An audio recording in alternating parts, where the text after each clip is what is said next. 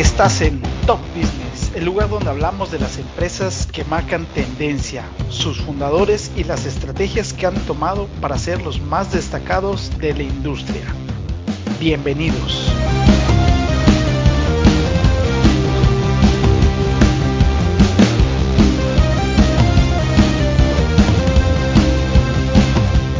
Bienvenidos sean todos al cuarto episodio de Top Business. Soy Freddy Mesh y el día de hoy hablaremos de las funciones y habilidades que todo buen líder debe tener. Pretendemos definir de una vez por todas si el líder nace o se hace a través de conocer cuáles son esas habilidades, funciones que distinguen a los líderes.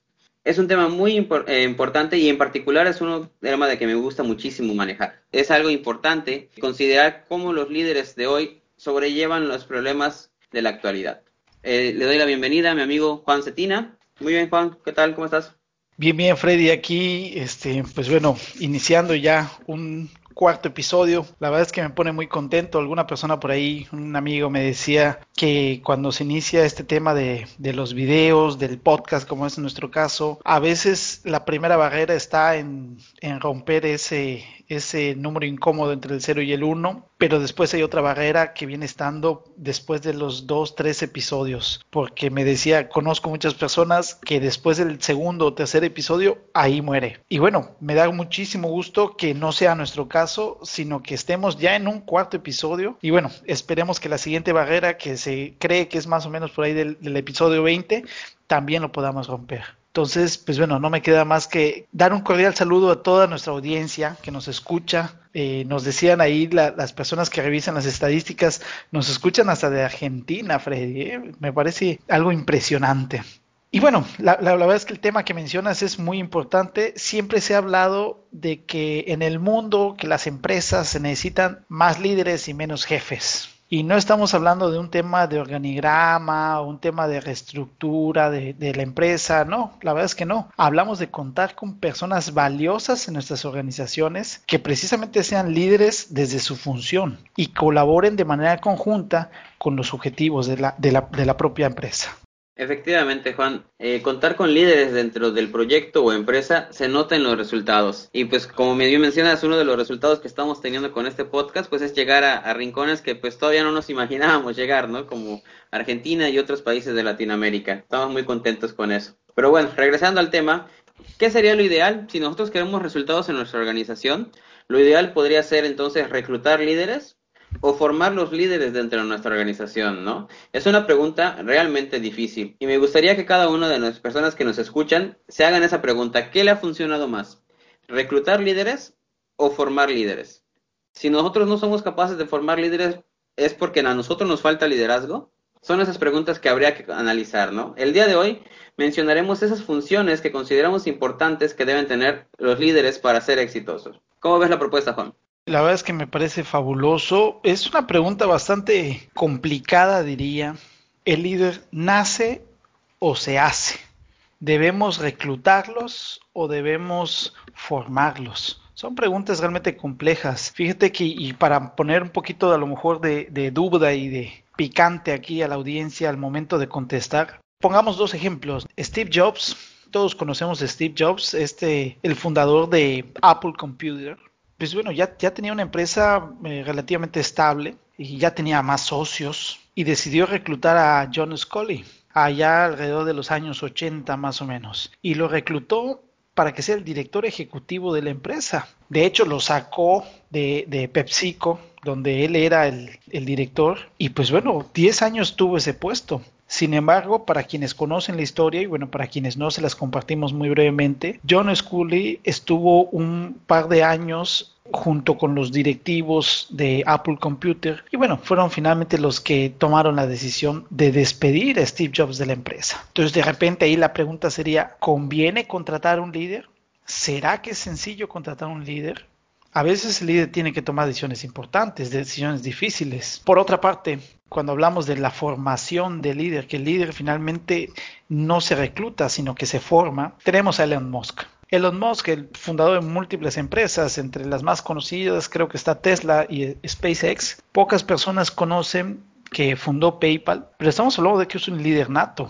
A esta persona no la vas a poder contratar. Si tú quieres que ese tipo de persona con estas habilidades esté en tu empresa, la tienes que formar. Difícilmente la vas a poder contratar. Entonces yo creo que eh, de ahí la importancia que en el podcast de hoy podamos ir repasando a los grandes líderes y bueno, y por qué no, que sean de, de, nuestro país, de México, que para nosotros son ejemplos de liderazgo. Y bueno, ojalá podamos en el corto tiempo que tenemos del podcast poder extraer sus mejores habilidades de liderazgo. Así es, Juan, es muy importante identificar y pues bueno, nos gusta tratar de eh, tener ejemplos más cercanos a nosotros, como que los vemos más alcanzables también en ocasiones, y pues bueno, por eso buscamos líderes mexicanos en esta ocasión para hablar de sus habilidades, sus niveles de liderazgo y su poder de liderazgo, ¿no? Pero no solo escogimos a aquellos líderes que nos agradan, sino que nos basamos, como siempre, decimos en Mars, no tenemos que basarnos solo en la intuición, también podemos basarnos en datos que nos ayuden a tomar mejores decisiones. Y en, y en esta ocasión, pues es el mismo caso. Nos vamos a basar en los datos emitidos por Merco. ¿Qué es Merco? Merco es el monitor empresarial de reputación corporativa. Estos datos de Merco nos ayudan a identificar cuáles son los líderes mexicanos, en este caso, que tienen una mejor reputación en el mercado, en el sector, no solo en México, sino de Latinoamérica, pero en este caso hemos seleccionado a los que son mexicanos. Eh, la metodología de Merco contempla la opinión de más de 764 directivos, más de 600 expertos en el sector y más de 3.000 ciudadanos, ¿no? Como técnicos especialistas de Merco. Gracias a sus garantías de independencia, Merco se ha vuelto el monitor de excelencia para conocer la reputación de las empresas y de los líderes. Vamos a llamarlo de una cierta forma, nos ayuda a identificar qué empresas han desarrollado o han crecido de una forma correcta de acuerdo ante el tema de la crisis, ante los temas económicos, ante los temas de la sociedad. Estas empresas han llegado a ser exitosas gracias a, una cadena de líderes que ha trabajado con ellos. Y como no nos basamos solo en la parte directiva, sino los líderes en esencia, pues bueno, estos datos de Merco nos ayudan muchísimo a generar esta, esta lista que les presentamos el día de hoy, ¿no? Tenemos diferentes fuentes de información. Se hacen más de 4.000 entrevistas, eh, encuestas a diferentes expertos, a community manager, a catedráticos, a sindicatos, asociaciones de consumidores, diferentes cámaras de comercio o cámaras de la industria en específico que se esté evaluando, eh, incluso instituciones de gubernamentales, para lograr tener esta fabulosa lista de las empresas con mejor reputación corporativa. Eh, si les parece, vamos entonces a entrar de lleno con estas, eh, con estos líderes. Pues sí, fíjate que de hecho antes de que pasemos a nuestro listado, sí me gustaría, y bueno, ya lo, lo adelantaste un poco muy atinadamente, son, empres son empresarios mexicanos que en algunos casos ya las empresas ya no son mexicanas, ¿no? Pero pues bueno, tenemos eh, por ahí algunas empresas. Hoy vamos a hablar como que de las primeras cinco, porque recuerden que estamos en top business y pues nosotros nos interesa hablar de los top, ¿sí? Vamos a hablar de los, de los primeros cinco. Sin embargo, bueno, entre los, los demás que aparecen en la lista, tenemos eh, ahí a BBVA, a Grupo México, tenemos a Televisa, entonces tenemos por ahí algunos otros que seguramente son líderes de los cuales podemos aprender muchísimo. Los cinco de los cuales vamos a hablar el día de hoy, Freddy, si te parece bien, está Daniel Servitje de Grupo Bimbo, ya la segunda generación, Carlos Slim Gelú de Grupo Carso, José Antonio Fernández Carvajal de FEMSA, Alejandro Ramírez Magaña, Snépolis, el quinto, pero pues no menos importante, Andrés Conesa Labastida de Aeroméxico.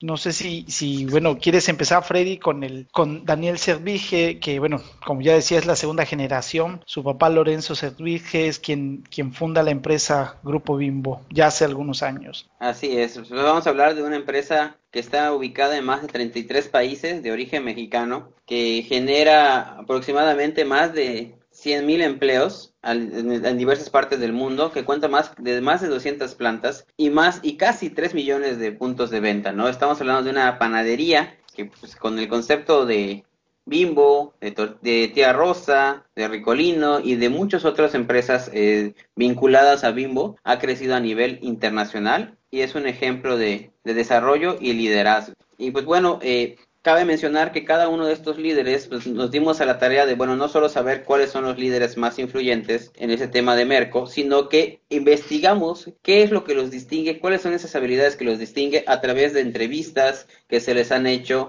a través de artículos que han publicado sobre ellos. Entonces nos dimos a la tarea de esta investigación y hemos tratado de extraer esas habilidades que detectamos en esas entrevistas, esos artículos, cuáles son las más importantes. Y en el caso de Daniel Servicte, tenemos como que una de las herramientas o esas habilidades importantes que él menciona para ser un gran líder es entender su mercado, ¿no? Ser empático al respecto de, este mercado, e, entender qué es lo que quiere, qué es lo que busca, toda la, evolución que va teniendo las preferencias del consumidor, a esa empatía y ese, ese entendimiento del mercado, él considera que es una habilidad que deben tener todos los líderes. Así es, otro, otro de los, pues ahora sí que de estas cualidades que considera Daniel Servitje, que para mí, pues es una de las que más me llama la atención de, específicamente de, de él, que habla de la capacidad para conjuntar equipos. Él ahí hace una analogía en alguna entrevista que le hicieron. Él mencionaba que es como ser un maratonista. Tienes que ver todo el trabajo de muchos kilómetros y bueno, finalmente solo no lo puedes hacer.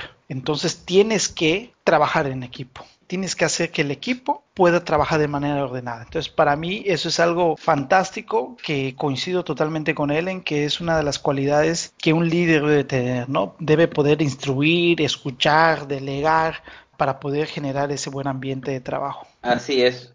Otro de los puntos que va de la mano con esta parte que mencionabas del ejemplo del maratonista es ser resiliente, ¿no? La resiliencia es otra de las habilidades que menciona Daniel Servicte, que le, sirve muchísimo. En este caso, eh, esa resiliencia la enfoca a la toma de decisiones y a los riesgos que han tomado como empresa para seguir siendo exitosa, ¿no? Es a tomar una decisión y aceptar las consecuencias y buscar la forma de cómo llevar a buen puerto esa decisión que hemos tomado. Esa es una de las otras características de, de Servite. Y, por ejemplo, parte de sus riesgos es que hoy por hoy gran parte de su, de su flotilla de vehículos son vehículos eléctricos, ¿no? Entonces es de las empresas pioneras en este sector. Se está tomando el riesgo eh, de pues, invertir en esta parte para ir, ir integrando un poco más la empresa a las nuevas tendencias que habíamos visto de la parte ecológica. Así es, así es. De hecho, esto de, los autos, o, sí, bueno, camiones eléctricos, ya tiene varios, años, ¿eh? tienes, tienes toda la razón. Hoy en día hablamos de Tesla y de otros vehículos eléctricos, pero es una realidad que Grupo Bimbo ha incursionado en esto ya desde hace mucho tiempo, ¿no? Entonces, la, verdad es que muy, muy interesante. Fíjate que por ahí Daniel Servitje comenta que eh, hay un hábito que debe tener todo líder Dice, más allá de todas las habilidades, tiene que tocar base con la realidad. Para él, un líder tiene que estar donde suceden las cosas, visitar a los clientes, platicar con los consumidores, escucharlos, conocer los problemas de la operación y cómo, están sus colaboradores. Si no se toca esa, esa, esa realidad, tocar base en esa realidad, el líder no va a poder ser un buen líder. Entonces, Daniel Servige menciona que esto es un hábito muy, muy positivo para cualquier líder. Y si quieres ser líder, creo que es algo que sí deberías procurar hacer, ¿no? Así es. Es de las partes importantes que nosotros debemos de, de considerar, ¿no? Y entender a tu mercado. Sí, fíjate Freddy que también otro, otro de los que aparece en la lista que ya mencionaba es Carlos Slim Gelú que es eh, de Grupo Carso finalmente. Un dato curioso de esto, yo no sabía el nombre Grupo Carso nace a raíz de que él, de su nombre, Carlos, y el nombre de, de quien es su esposa, de Soumaya. Entonces, por eso se llama Grupo Carso. Un dato que, que además, fíjate que me recordó cuando lo leí, me recordó mucho a Angie Marks. Para quienes a lo mejor todavía no saben, Angie Marks, donde Freddy y yo somos socios de este despacho de consultoría, nosotros cuando creamos la marca, finalmente fusionamos Angie de ingeniería en inglés y Marx de marketing, buscando esa fusión. Y al final es algo que también eh, Carlos Slim buscaba, el ingeniero Carlos Slim, pues buscaba hacer, ¿no? Mostrar esta fusión, este respeto por esta unión a lo mejor de familias. Y en nuestro caso, pues hablar de la unión del marketing y la ingeniería, pues ha sido base para todos los servicios que tenemos en, en NG Marx. Y bueno, es Carlos Slim hay uno, hay uno de las, de las habilidades que comenta que debe tener cualquier liderazgo y es aprovechar las oportunidades. Y finalmente recordemos, Carlos Slim, cómo se ha hecho de, grandes empresas en los momentos de crisis, pues ha, ha, sabido aprovechar esas oportunidades. Ha tomado riesgos, ha tenido que hacer una toma de decisiones muy importante y la verdad es que siempre lo dice, está respaldado por su equipo. Entonces, una habilidad muy importante, aprovechar las oportunidades. Así es.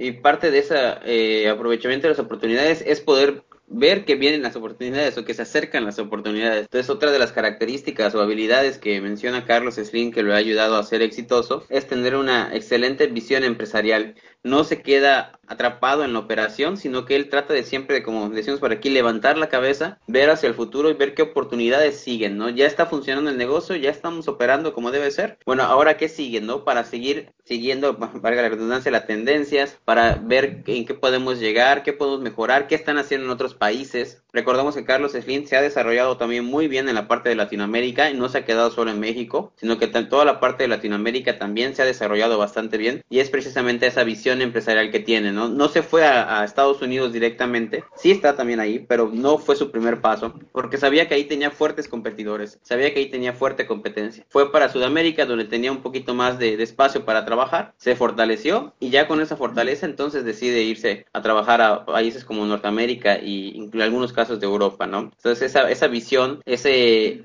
tomar esas decisiones ¿no? y riesgos que, como podemos ver, es una característica que comparten en común con Daniel Servicte, le ha permitido ser una persona exitosa. Así es, y, bueno, para que vean que, se va muy de la mano estas habilidades, bueno, todas las habilidades de, de, un buen líder, el aprovechar las oportunidades, el tener una visión empresarial, solamente es posible si hacen una planeación estratégica adecuada. La planeación es fundamental. Y bueno, no por nada hoy en día los negocios que tiene Carlos Slim son totalmente diversificados. O sea, no, no está encasillado en algo. Tienes desde la parte de telefonía, tiene la parte de banco, tiene telecomunicaciones, tiene una gran amplia variedad de negocios y pues bueno, finalmente ha tenido esa visión para poder, esa visión y el instinto también, ¿no? Para que al momento de hacer la planeación invierta donde nadie quiere invertir y aún así salir con ventaja. Ese, ese mismo instinto, esa planeación, esa visión es la que han hecho que hoy en día Carlos Slim sea el empresario con un altísimo valor tanto económico como moral.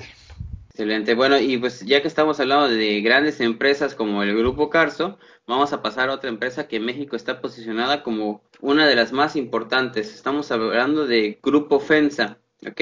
Y eh, esta la dirige José Antonio Fernández Carvajal. Vamos a hablar un poquito de Grupo FENSA. Grupo FENSA pues es una empresa que tiene más de 100 años en el país, empezó en el norte del país. De sus grandes estandartes pues tenemos el Grupo Coca-Cola, ¿okay? como parte de, socio del Grupo Coca-Cola. También FENSA es socio de Heineken, esta cervecera que pues, está en más de 70 países. Todos sabemos también, bueno, la mayoría de las personas saben que FENSA es, es el dueño de los Oxos, esas tiendas con, de conveniencia que encontramos prácticamente en cada esquina y pues también tienen muchas otras soluciones en logística y comercialización, ¿no? Obviamente al encargarse ellos de Coca-Cola, de Oxxo, etcétera, pues tienen sus, eh, digamos, decirles unos spin-off, unas, unas salidas como empresas de plástico, empresas de refrigeración, eh, etcétera, ¿no? Que son complementos de logística, que son complementos de todas estas grandes industrias como es el Coca-Cola, Oxxo, Heineken, etcétera, ¿no? Entonces esta empresa de, Monterrey, pues también tiene un gran crecimiento y gracias a José Antonio Fernández Carvajal, pues bueno, sigue teniendo ese liderazgo que, que la tiene como una de las empresas más importantes. De hecho, eh, José Antonio menciona que uno de los criterios o los puntos que considera importantes al, tener una posición de liderazgo es saber analizar bien tu entorno y observar las situaciones, ¿no? Va de la mano con eh, observar los cambios, las tendencias de la gente, la tendencia del consumidor, saber qué situaciones vienen favorables o desfavorables para la organización, el estar pendiente de tu entorno ha, hecho que José Antonio y el grupo FENSA puedan prevenirse de diferentes cambios. No es sorpresa de que sean eh, socios del grupo Heineken, obviamente ellos estaban vinculados con la cervecería Cuauhtémoc Moctezuma y previeron que pues viene, viene Heineken, Heineken quiere posicionarse en México pues alzaron la mano, ¿no? Nosotros queremos asociarnos con ustedes, conociendo también ya la trayectoria de esta gran cervecera. Entonces, eso es analizar tu entorno, saber, no, ahora sí como dicen, eh, si no puedes con el enemigo, úneteles, ¿no? En este caso, pues eh, se dieron cuenta que era una gran oportunidad de negocio y decidieron fusionar esfuerzos. De hecho, igual otro de las características que menciona en cuanto al liderazgo y José Antonio Fernández es el trabajo en equipo. Y ahí rescato mucho lo que eh, hace un par de años decía él justamente en una conferencia. Para él, cuando la empresa tiene éxito, se debe al equipo nunca al líder. Y cuando hay fracasos, no se debe culpar al equipo. Finalmente, el líder tiene que asumir esos fracasos, no porque sea el único culpable, ¿no? pero sí tiene que asumir la responsabilidad, porque él es el responsable de liderar al equipo completo. Muchos líderes o, personas que tienen puestos de, de liderazgo luego están culpando al equipo cuando realmente si ellos hubieran hecho un trabajo adecuado de guiar, orientar, apoyar y llevar por buen camino al equipo, no hubieran sucedido esos errores. Entonces al final este tema del trabajo en equipo, tener empatía con el equipo, motivar al equipo, pues es fundamental. Y reitero, él en su conferencia lo, decía muy claro, la culpa eh, cuando, cuando es un éxito es del equipo y cuando es un fracaso es del líder muy crítico, muy duro, pero creo que tiene mucha, mucha verdad. Así es, Juan. Sí, es muy importante esa parte. Y derivado de eso también, parte de lo que él eh, menciona, este señor José Antonio y su filosofía, pues dice, hay que hacer las cosas eh, bien hechas y de manera correcta, ¿no? Hay que hacerlo correcto y bien hecho. Esto habla también del profesionalismo que debe tener un líder que tiene que asegurarse de que las cosas se hagan bien, se hagan con calidad, ¿de acuerdo? Motivar eh, a las personas a trabajar con entusiasmo y que pues hacer siempre lo correcto, ¿no? Mantener esa línea profesional para evitar cualquier tipo de conflicto y cualquier tipo de, problemas eh, éticos, morales y más empresas que tienen diferentes negocios, empresas que pues están obviamente en el ojo del huracán, con siempre con políticas a favor, en contra, diferentes empresas trabajando en otras eh, actividades, ¿ok? Entonces, hacerlo bien y hacerlo correcto es parte primordial, ¿no? Obviamente se caracteriza, ¿no? Y no es sorpresa que manejen empresas de clase mundial como lo es Coca-Cola y pues eh, trabajando bajo ese sistema de altos estándares de calidad. Así es. De hecho, bueno, uno de los también de los otros elementos que, que menciona José Antonio Fernández es la inteligencia emocional. La verdad es que la inteligencia emocional él la coloca al mismo nivel inclusive de, la, de lo que es la parte educativa. Para él, y, bueno, y también lo, retomo y lo recuerdo muy bien de esa conferencia donde él mencionaba a, a estos jóvenes, ¿no? Decía, bueno, la parte educativa es fundamental, hay que aprovecharlo, pero no hay que dejar a un lado la formación que brinda la inteligencia emocional por ejemplo, cómo comportarse en cierta situación, cómo trabajar en equipo, trabajar con gente distinta. Eso es muy, muy importante y creo que él lo tiene muy claro y bueno, los resultados se ven definitivamente en los resultados de la empresa. Así es. Y pues bueno, este Juan, si nos si gustas presentarnos el siguiente, que es uno de, bueno, era uno de mis lugares favoritos antes de que inicie esta terrible pandemia. Sí, sí, sí, definitivamente. Eh, bueno, yo tengo que admitir, no, no era tan fan de este negocio, eh, sí de la industria. La verdad es que sí de la industria, no del negocio. Yo, yo me iba un poco más con, con Cinemex. Vamos a eh, empezar con el plate entonces. pero, pero es una realidad que viendo desde la parte negocio, y no quiero tampoco hacer menos a Cinemex, pero definitivamente Cinepolis tiene mucho, mucho, mucha ventaja en ese sentido. En, este caso, el líder del que me toca platicar es Alejandro Ramírez Magaña, que es presidente y director general. Este, sí, no, es, es CEO, creo, ¿verdad? CEO, exactamente. Creo, me parece que es CEO de Cinépolis. Y bueno, él tiene como bandera el tema de innovación. La innovación bueno, ha dado conferencias, ha dado pláticas, ha dado entrevistas y de verdad que en la mayoría de las veces que lo he escuchado hablar, menciona al menos una vez la palabra innovación. Y bueno, la realidad es que la empresa como tal ha innovado por todos lados. Inclusive creo que Cinemex no había todavía pensado el tema de las salas 3D y Cinepolis ya estaba con todo con las salas 4D. Cinepolis llegó a implementar inclusive esto de las salas, no me acuerdo cómo se llama, pero está dedicado para que puedan entrar niños. Ya ves que muchas veces vas al cine y tienes a un niño a un lado y está llorando y pues bueno, hizo funciones específicamente para, para que vayan los papás con sus hijos y que bueno, no se preocupen de que le están a lo mejor incomodando a alguien la película. Entonces, este tema de, de innovación requiere mucha visión, tomar decisiones definitivamente y Alejandro Ramírez Magaña lo ha sabido hacer de manera excepcional. Así es, otra de las eh, circunstancias o habilidades que ha, desarrollado Alejandro y ha logrado transmitir a, a todo Cinépolis es la capacidad de observación meticulosa, como él la llama, ¿no? Es identificar muy bien eh, qué se está haciendo en otros sectores, qué es lo que la gente pide, escuchar mucho al consumidor y observar también muchísimo, ¿no? Eh, busca y procura los estándares de calidad y supervisa todas estas actividades, todas estas ideas innovadoras que implementa tiene él que darle un seguimiento preciso, ¿no? A eso le llama él observación meticulosa. Poder tener claro el objetivo, vigilar que se esté llevando a cabo como se pretende y observar y, tener mucha retroalimentación por parte de proveedores, mismos empleados y clientes para poder entonces adaptar esos, eh, esa información y seguir innovando y seguir este, creciendo como negocio, ¿no? Entonces, la observación meticulosa es un punto que considera y complementa muy bien este tema de la innovación. Y muy de la mano con lo que ya comentas de la innovación y la observación meticulosa, pues también está el tema del cambio cultural. Tener esa empatía con la gente, motivar a la gente que también se atreva a cosas diferentes, porque no nada más es innovar, no nada más es tener esta observación meticulosa, sino que es hacer que las personas adopten esos cambios. Entonces, como líder, este aspecto de generar cambios culturales, pues también es un gran reto, pero es, un, es una gran virtud Así es, y pues obviamente para lograr estos cambios culturales, pues se tiene que acercar a su gente, ¿no?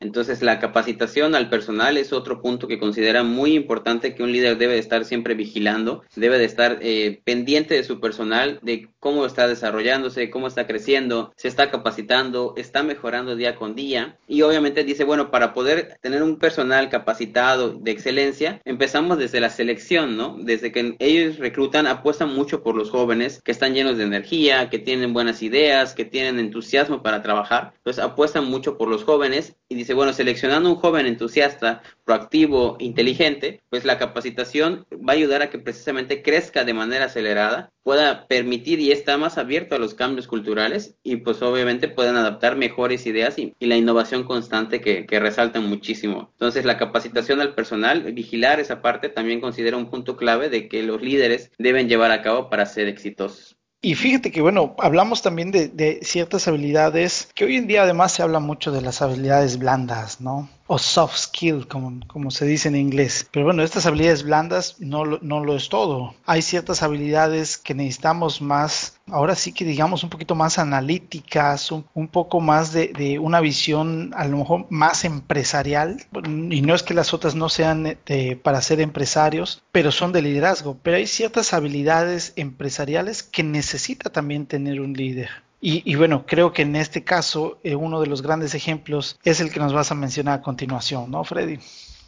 Sí, y qué eh, forma más radical de, innovar que, que, salir volando, ¿no? Vamos a hablar ahora de Aeroméxico, que pues empieza a volar desde 1934. Estamos hablando de que ya lleva 86, si no me equivoco, si mis matemáticas todavía siguen funcionando, 86 años ya que está funcionando la empresa Aeroméxico y pues disruptiva, ¿no? Desde el momento, eh, empezar a ofrecer servicios de vuelo, toda la, la parte que ha desarrollado, que ya no solo es volar, sino es toda una experiencia, eh, el, trato, el servicio dentro del vuelo, los registros por medios de página web, todo lo que tiene que innovar, adaptar y cambiarse las tendencias. Obviamente estamos hablando de que no es lo mismo vender un vuelo en 1934 a vender un vuelo hoy en el 2020, ¿no? Este, en todo esto, esta evolución, este desarrollo de, de la empresa Aeroméxico, pues es también gracias a su CEO, eh, Andrés Conesa Labastida, que se ha encargado de, mantener esta empresa a, bien, superando incluso empresas como Mexicana de Aviación, que pues han metido en un, rollo muy grande de problemas, como empresas Aerobús, Interjet, Volares, que siempre han estado en conflicto. Aeroméxico también no, no vamos a decir que no ha tenido sus problemas, sobre todo sindicales, pero ha sabido sobrellevarlos y, ya, y se ha mantenido como una de las mejores empresas mexicanas en el tema de, de aerolíneas. En este caso, pues bueno, parte de este éxito que menciona Andrés Conesa es eh, vigilar siempre eh, el crecimiento de la empresa y la rentabilidad. Buscar siempre alternativas nuevas, nuevas formas de ir generando rentabilidad del negocio, porque él dice, bueno, un, negocio que, que tiene ingresos, un negocio que es rentable, es porque la gente lo está consumiendo porque estamos satisfaciendo sus necesidades. Si nosotros satisfacemos todas sus necesidades y tenemos rentabilidad, podemos seguir creciendo, podemos seguir innovando y podemos ir satisfaciendo todavía mejor esas necesidades. Lo considera como un ciclo, ¿no? eh, das un producto de calidad o un servicio, en este caso de calidad, la gente te va a comprar, vas a tener beneficios, pero esos beneficios los tienes que utilizar para volver a ofrecer un servicio mejor y mantener esa rueda girando. De hecho, bueno, todo esto que mencionas no, no, es de, no debería sorprendernos, toda esta visión que tiene muy económica, ¿sí? Porque finalmente él es economista. Si no estoy mal, tiene un doctorado en economía. Los puestos que ha tenido, inclusive a, a, nivel, creo que en el gobierno ha estado en la Secretaría de Hacienda, en algún momento tuvo cierta participación. Y bueno, todo esto le ha hecho tener ese enfoque hacia la productividad, siempre a buscar los resultados. Entonces yo creo que también es otra de las cualidades que tiene Andrés con esa la Bastida en cuanto al liderazgo, ¿no? Una cualidad que deberían tener todos los líderes, siempre buscar el resultado. Es correcto, ¿no? Y pues parte de esa filosofía se busca el resultado desde todas las aristas que pueda tener el negocio, no solo en incrementar los precios para los clientes, porque pues, si, haces eso te sales, sales del mercado, no solo en ofrecer más servicios, porque pues puede traerte más problemas, sino también en optimizar tu operación, ¿no? Y esa optimización de la operación pues va de la mano mucho con la racionalización de los costos, el poder hacer cada vez reingeniería en sus procesos y decir, bueno, ¿cómo lo hacemos óptimo? ¿Cómo mejoramos el, este servicio? ¿Cómo ofrecemos mejor de esta manera? ¿De qué manera podemos ahorrar eh, sin de caer en la calidad? De qué manera podemos hacerlo más eficiente, de qué manera podemos economizar con otros servicios, con nueva tecnología, con innovación, de qué manera entonces vamos manejando nosotros y, racionalizando los recursos que tenemos, ¿no? Esa parte es importantísima y, pues obviamente alguien enamorado de los números como él, pues busca y obviamente está concentrado en esta parte también de los costos. Otro de los, de los, ahora sí que de las habilidades, de las cualidades que ha tenido Andrés, ha sido la reinvención cuando él estuvo a cargo de esta empresa eh, Aeroméxico, bueno, está, ¿no? Justamente hubo un periodo de tiempo que tuvo mucho enfoque hacia la publicidad, la lealtad y un buen servicio. Sí, esa fue la bandera de Aeroméxico. Él lo que quería es dirigir todos los esfuerzos publicitarios a mantener su presencia como la aerolínea del país, remarcar los atributos que la hacen ser la mejor. Esto finalmente lo, llevó a tener que analizar muy bien la situación, tomar decisiones importantes y reinventar para poder mantener esa posición de la aerolínea del país. Entonces, definitivamente la publicidad le ayudó mucho, pero tuvo que reinventar el negocio.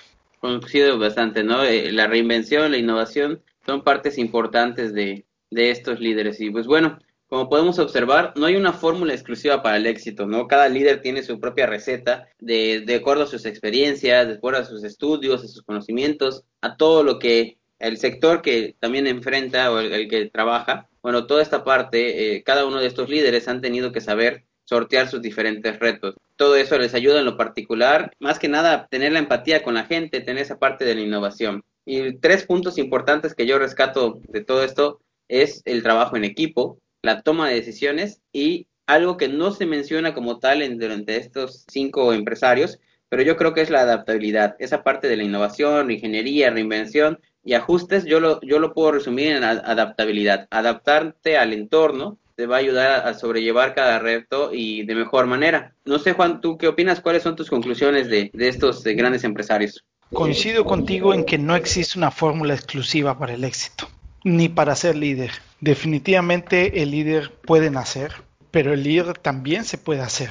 Contratarlo, lo puedes contratar, pero no hay nada como formarlo al menos desde mi punto de vista. Y, pues bueno, también a modo de, conclusión, yo me quedaría más con esta parte de efectivamente no hay una fórmula exclusiva para el éxito. Vemos que cuando hablábamos de Daniel Servitje de Bimbo, está más enfocado hacia la parte humanista, digamos. Carlos Slim Helú está más enfocado hacia un, tema de toma de decisiones, de tomar riesgos. José Fernández Carvajal de FEMSA, por lo que nos platicabas y por, lo que conocemos también de él, él se enfoca mucho esta parte de generación de líderes, por eso habla mucho también con los jóvenes. Cuando hablábamos de Cinépolis, de Alejandro Ramírez, veíamos que se enfoca mucho hacia el tema innovación. Y bueno, con Andrés Conesa, que era el último que hablábamos de Aeroméxico, que se enfoca la productividad, rentabilidad de las empresas, pues bueno, los cinco son grandes líderes que lideran empresas extraordinarias en nuestro país y finalmente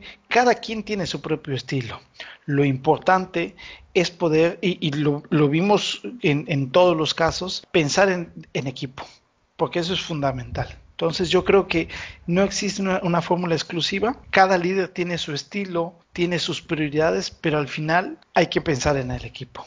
Efectivamente, Juan hay que pensar siempre en nuestro equipo, en nuestros colaboradores. Pues este tema ha sido realmente fascinante, como les mencionaba al principio del podcast, es un tema que a mí me, apasiona mucho. Sin embargo, pues se nos ha agotado el tiempo y pues a lo mejor tendríamos que eh, tener que trabajar, ¿no? Eh, más adelante con este tema, ¿no? Quizás agregándole algunas estrategias, a lo mejor un poco de liderazgo también para que nuestro negocio sea más rentable. Habría que también eh, invertir en capacitación en estos temas de liderazgo, en estos temas de trabajo en equipo, que pudiese ayudar a mejorar toda la, circunstancia, ¿no? Y todo lo que nosotros deberíamos trabajar y, llevar a cabo adelante con nuestros negocios. Pues bueno, muchas gracias a todos por escucharnos. No olviden escribirnos y dejarnos su opinión sobre los resultados del Top Business. Si tienen alguna duda, también recuerden poder comentarnos en, las redes sociales de, de Marks.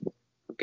Y pues bueno, eh, los invitamos a escucharnos en el siguiente programa donde hablaremos precisamente de estas estrategias para hacer tu negocio más rentable, ¿no? Estas estrategias que podemos tomar, como ya les mencionaba, puede ser capacitación, puede ser innovación, puede ser tecnología. Pues bueno, si quieren averiguar cuáles son las que nosotros sugerimos, estén pendientes del siguiente podcast. Así es, Freddy. No se pierdan el siguiente episodio y no olviden seguirnos en todas nuestras redes sociales, Facebook, YouTube, LinkedIn. Nos encuentran como NG Consultores. Pero antes de despedirnos, quisiera yo dejar con la frase de Lorenzo Servirge. Ya, ya lo habíamos mencionado al principio, fundador de esta empresa eh, panificadora a nivel internacional, Bimbo, que además es papá de Daniel Servitje, y él dice, la empresa no es solo un negocio, sino que es un proyecto de vida. Muy importante, muy importante, pues bueno, para todo liderazgo, ¿sí? que un líder tiene que saber que un negocio, un proyecto, no solo debe ser una idea más, sino que tiene que hacerte un proyecto de vida. Muchísimas gracias por escucharnos. Hasta la próxima.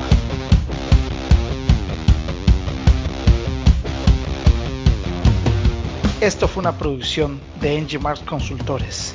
Nos escuchamos en el siguiente episodio.